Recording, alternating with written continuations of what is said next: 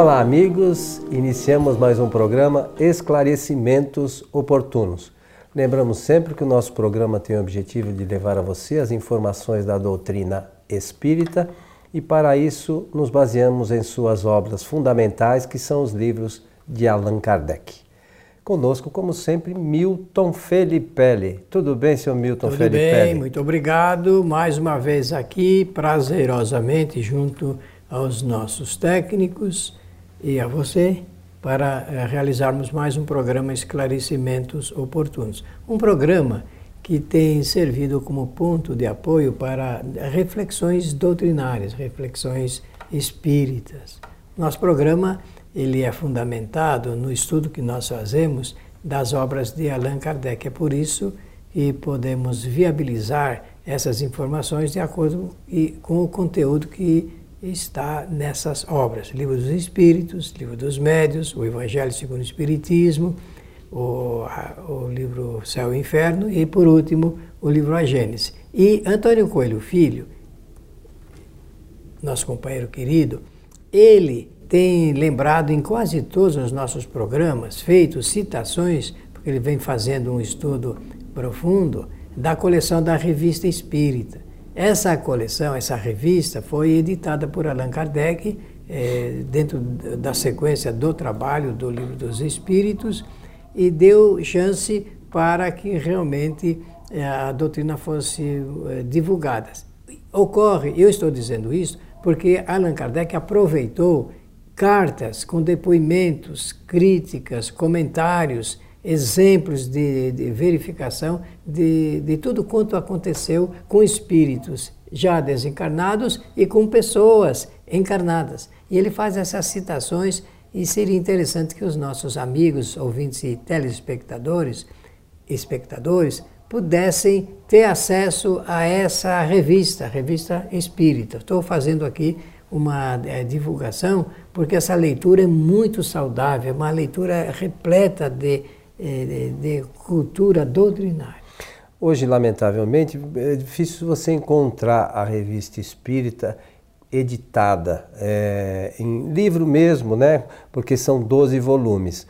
Mas no nosso site kardec.tv é só você acessar lá livros online você vai poder baixar toda a coleção da Revista Espíritas, assim como toda, toda a parte é, fundamental da doutrina, que são os livros do Allan Kardec, está tudo lá. Um deles, o mais recente que nós disponibilizamos, é o Espiritismo em sua mais simples expressão. Já existe outros no idioma português, mas nós editamos recentemente um, um, este livro que foi traduzido pelo Milton né, uma linguagem bastante acessível, é, que às vezes as pessoas reclamam com, que tem algumas dificuldades com termos utilizados, mas neste livro, que lamentavelmente poucos espíritas conhecem ainda, e né? É muito rico. É, é, um livro rico, fininho, né? O Milton fala o livrinho. E é mesmo, é, é um livrinho, mas um, páginas. mas um conteúdo gigante, é né? Para quem quer é, se aprofundar aí, ou pelo menos ter uma ideia, noção inicial da doutrina espírita. É um livro bastante objetivo, esse para quem responde a muitas perguntas. muitas dúvidas. Eu posso aproveitar a oportunidade? Eu quero saudar, que nem eu sempre faço, existem muitos é, ouvintes nossos e espectadores que aguardam esta nossa saudação. Ela é repleta assim do nosso da parte amorosa que nós desejamos, uma aspiração mesmo de que os bons espíritos nos ajudem sempre. E nós precisamos. Ô Milton, vamos aqui é, atender mais uma solicitação que nos foi encaminhada. Diz assim: Pode a alma de uma pessoa viva aparecer em um local distante e ser vista como se estivesse viva? Isso aí depois quem quiser ler a respeito, tem lá comentário é, no livro dos médios na, no item 119. Certo, seu Milton? Que é justamente da, do aparecimento de pessoas vivas em outros locais. Exatamente. É, ah, é um estudo feito por Allan Kardec.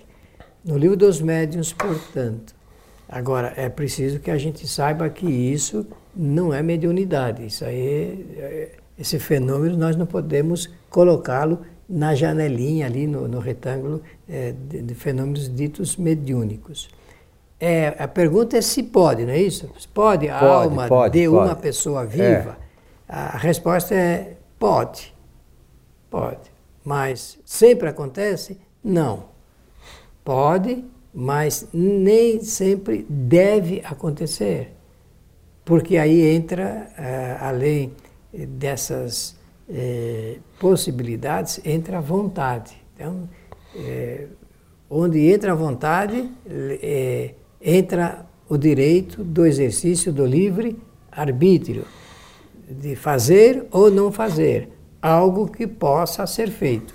É assim que no grego antigo se estuda esse assunto ligado com a lei de liberdade, do pensamento e do exercício da vontade.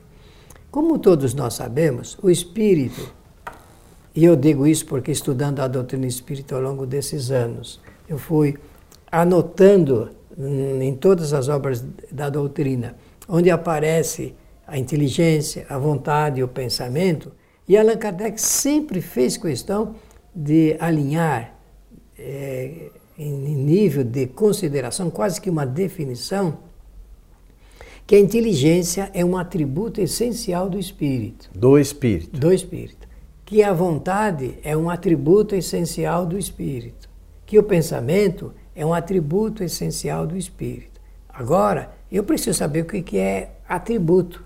Porque a gente fala muito a palavra, mas é um atributo. É, atributo é aquilo que é atribuído. Atribuído de, de quem para quem. Nós simplesmente podemos dizer a inteligência, a vontade e o pensamento são atributos do Criador para com a sua criatura. Desde o início da sua evolução, o Espírito usa esses três atributos por quê? Porque eles garantem a possibilidade do espírito fazer experiências. Então, se eu fosse falar numa linguagem moderna de administração, que hoje existe já uma, uma apropriação de termos bastante significativos, eu posso dizer que a inteligência, a vontade e o pensamento são ferramentas de trabalho do espírito que o espírito usa para poder realizar a sua evolução. Nós só evoluímos porque nós usamos essas três ferramentas de trabalho e não paramos de usar. Isso é por isso que se fala atributos, é parte pri do espírito. O espírito não é inteligência, ele não é vontade não é pensamento, diz Allan Kardec lá nas suas obras, mas ele usa, usa da inteligência, da vontade e do pensamento para aprender. O que resta no final de toda a história é, é, de toda a trajetória do espírito na sua evolução é o conhecimento que ele vai adquirindo ao longo de toda a sua trajetória. Nós já citamos em diversos programas, só para lembrar, o espírito foi criado simples e ignorante e através das, dessas experiências ele vai adquirindo conhecimento. Isso, e vai né? aumentando. Vai aumentando, aumentando a cada momento até chegar à chamada perfeição relativa, relativa. né? Que perfeição absoluta só Deus. Isso mesmo. Por isso que é, é bom sempre é, mencionar esse fato, porque o espírito jamais vai ver Deus, jamais vai ser Deus. Não tem como, porque ele é criatura e, o, e Deus é o Criador. Bem, então é, pode a alma de uma pessoa viva aparecer em um local distinto? Então, é, a pergunta aqui é clara. Um, um espírito encarnado, ele pode, em determinadas circunstâncias, aparecer em outro local.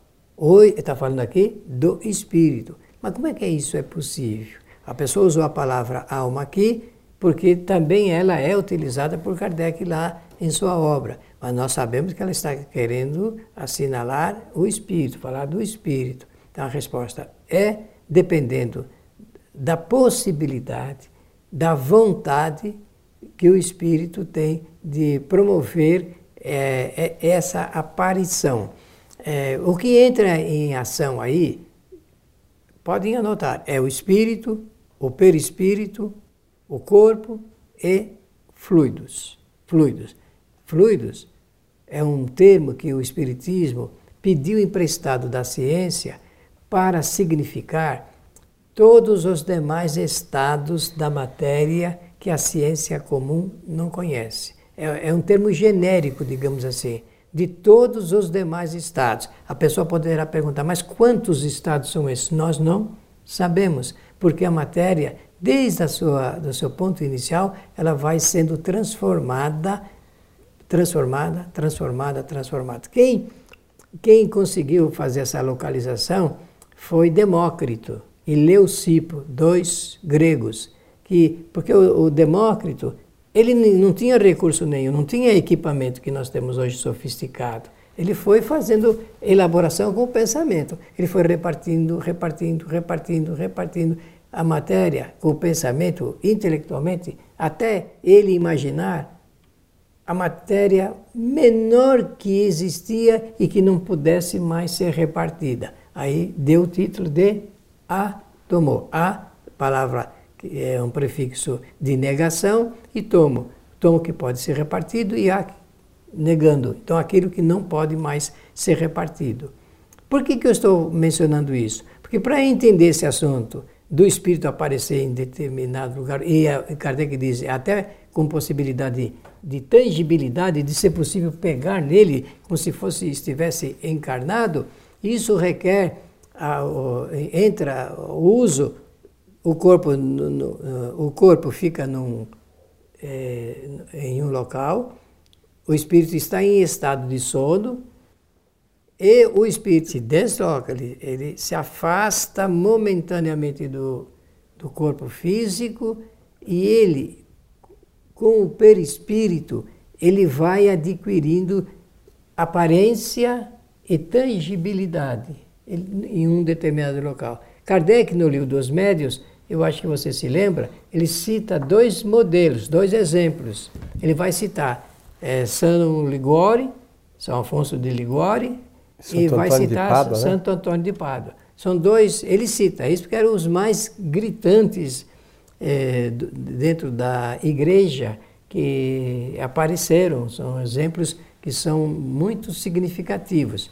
Só uma coisa interessante disso que na, quando ele evoca esses espíritos para falar a respeito, o espírito tenta explicar como aquilo acontece, mas ele não sabe não, explicar não, direito, não, né? É, o fenômeno, porque ele não conhece o fenômeno. Ele, ele Usa. O, é, usou o fenômeno, mas ele não sabe como aquilo ocorre, não é isso? É, ele falou do jeito que ele podia. É, que imaginava que fosse, né? Mas hoje nós temos é, centenas de milhares de exemplos, porque, meus amigos, isso é mais é, comum do que nós possamos imaginar. Muito mais comum do que possamos imaginar.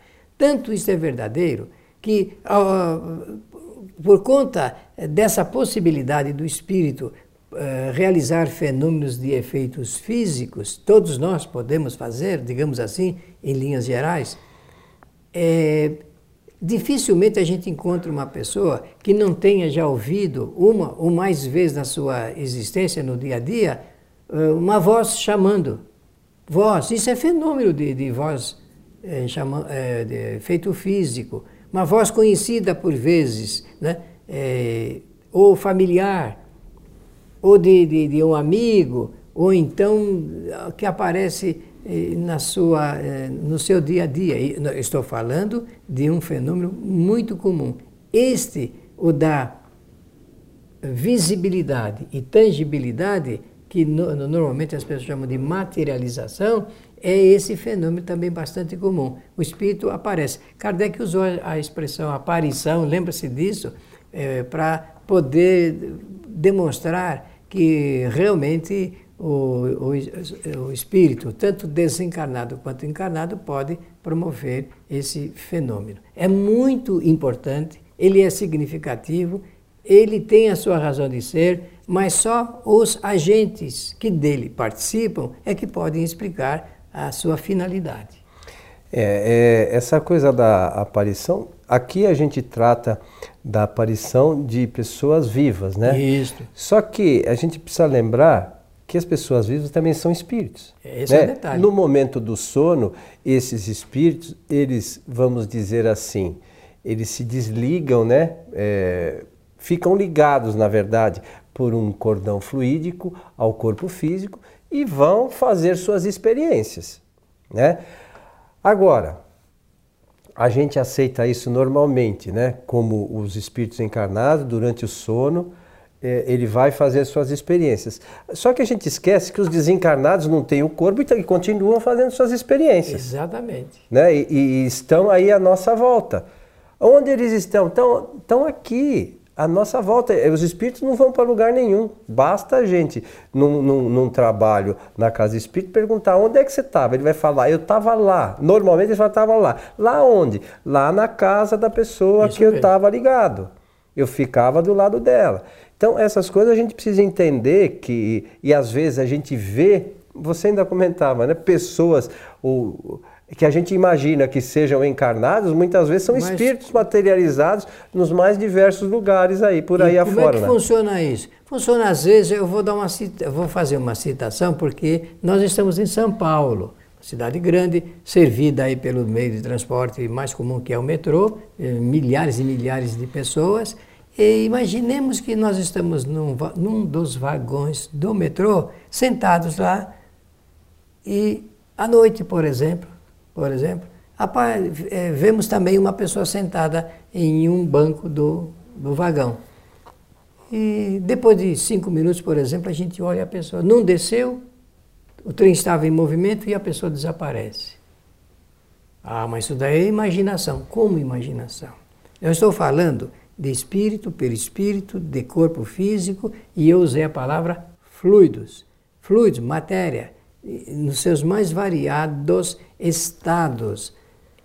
nós usamos de fluidos para tudo na vida. Não existe. Nós estamos aqui, os nossos técnicos estão usando eh, desse recurso, estamos falando, estamos usando, estamos nos ligando com os nossos ouvintes e eh, espectadores através de fluidos, porque os fluidos são os, os fios, você usou quase que essa expressão, canalizadores, condutores eh, do, nosso pensamento, da nossa voz e, e, tudo mais que nós queremos projetar. Portanto, pode a alma de uma pessoa viva realmente aparecer eh, como se, eh, em um determinado local e, e se fosse possível fotografar, como de fato existem experiências, se fotografa o corpo em um determinado local e o, o perispírito, agora entra o detalhe, com o, chamado fluido vitalizado, que foi utilizado para a produção, que é o que faltou o nosso uh, santo uh, Afonso explicar para Kardec. Ele usou uma parte do fluido vitalizado que ele conseguiu ir reunindo para a produção é, desse fenômeno de ser visto e de ser pegado, ser tangível. É, Milton, a gente comentava aqui antes do programa, é, nós, no modo geral, que estudamos a doutrina espírita, é, lemos algumas coisas e achamos perfeitamente claro. E vou dar um exemplo. Essa questão do sono, né, a partir da pergunta 400, é o, so, o sono Sim, e os sonhos, não é isso? E, aí, e lá diz assim, que o espírito, no momento do sono, ele se desprende, né? Que só o corpo físico dorme. O espírito não dorme nunca. Ele está sempre ativo. Não é isso que está escrito lá? Não, e é o que acontece. E é o que acontece. E aí a gente lê um romance e fala que o espírito estava dormindo, a gente acha que é verdade. É. Bom, no romance cabe qualquer, qualquer coisa. Qualquer coisa, né? qualquer absurdo cabe. Mas a gente não raciocina. É. E ainda fala que o corpo físico é um entrave para o espírito, que ele perde inclusive a liberdade, porque tem aquele cordão fluídico e tal que a gente falou, e, e a gente não, não faz associação, que o espírito, é, diz, é, quando ele está livre do corpo, ele vai fazer suas é. experiências. E tem um motivo pelo qual o espírito não dorme, é que ele não precisa dormir. É, porque ele não tem não, órgãos, né? Ele, não é, é, somente por isso. É que ah, no sono no, no corpo físico, ele é reparador de energias gastas. Pelo o, corpo físico, né? O espírito né? nenhuma energia gasta. Ele, ele está sempre é, desperto, porque ele usa três ferramentas que são o quê? Inteligência, vontade e pensamento. É isso que o espírito usa. Então não há como, não dá. Não tem desgaste físico, não, né? Ele não se cansa. E, e, e a coisa, você ainda outro dia na palestra falou, o espírito está sempre pensando. Não tem como encarnado parar. e desencarnado, né? Ou dormindo, o espírito está pensando. Nós encarnados, tenta falar assim, eu não vou pensar. Só, só de falar isso você já está pensando em não pensar. É isso mesmo, não tem como, isso aí não, não, não é possível, né? É, pelas condições que nós sabemos do ponto de vista da realidade espiritual. Mas é preciso, eu disse isso, para a gente refletir um pouquinho sobre essas questões. A gente aceita perfeitamente que o espírito não, é, ele é independente do corpo e, e durante o, o, o, sono do corpo físico, para seu refazimento, o espírito vai fazer suas experiências. E depois acha que o espírito sem o corpo físico dorme. É, realmente. Não tem, não tem sentido, né? É, é a pessoa um, imaginar isso, é né? É um engano de interpretação de estudo. É, é precisa estudar um pouquinho é, a doutrina, para que a gente vai ganha, aprendendo. Eu, eu, eu imaginava que também acontecia, mas. Então, a nossa recomendação, item 119, não é isso? Isso mesmo. Dê o livro dos médios para quem quer estudar essa matéria interessante. Meu amigo Milton, estamos chegando ao final de mais este programa. Muito obrigado, que os bons espíritos nos ajudem sempre. A nossa sugestão sempre também é, é sobre a importância do estudo das obras fundamentais da doutrina.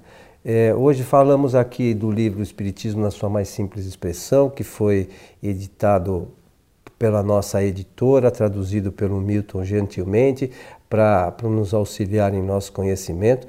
Mas voltamos lá ao nosso site, kardec.tv. É, você, essas obras todas da codificação estão lá disponíveis para todos que quiserem ampliar seus conhecimentos doutrinários. A você que esteve conosco, o nosso abraço e até o nosso próximo programa.